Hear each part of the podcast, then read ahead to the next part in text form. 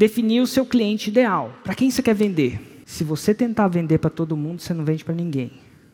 É que nem tentar vender um show que toca sertanejo, heavy metal, música baiana, eletrônica e trance. Pode até ser que talvez só o Rock in Rio consegue fazer isso. Mas fora o Rock in Rio é difícil. Porque quando você toca eletrônica, você, você desvende para o cara que gosta do sertanejo raiz. Ou desvende para o cara que gosta do heavy metal.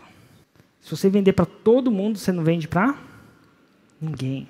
Se você vende para uma pessoa de 60 anos ou de 18 anos, você não vende para ninguém. Porque se eu fosse focar minha comunicação em vocês, eu ia ter que pintar o cabelo toda vez que fizesse 100 mil seguidores.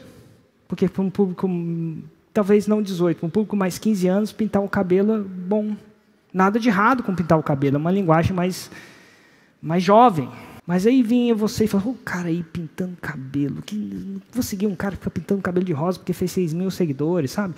Você desvende para um quando você vende para outro. Se você, se você é de direita, quando você é de direita, você desvende para o cara de esquerda. Quando você, é, quando você é de esquerda, você desvende, não tem como acertar os dois, em via de regra, na massa. Então você define o seu cliente ideal.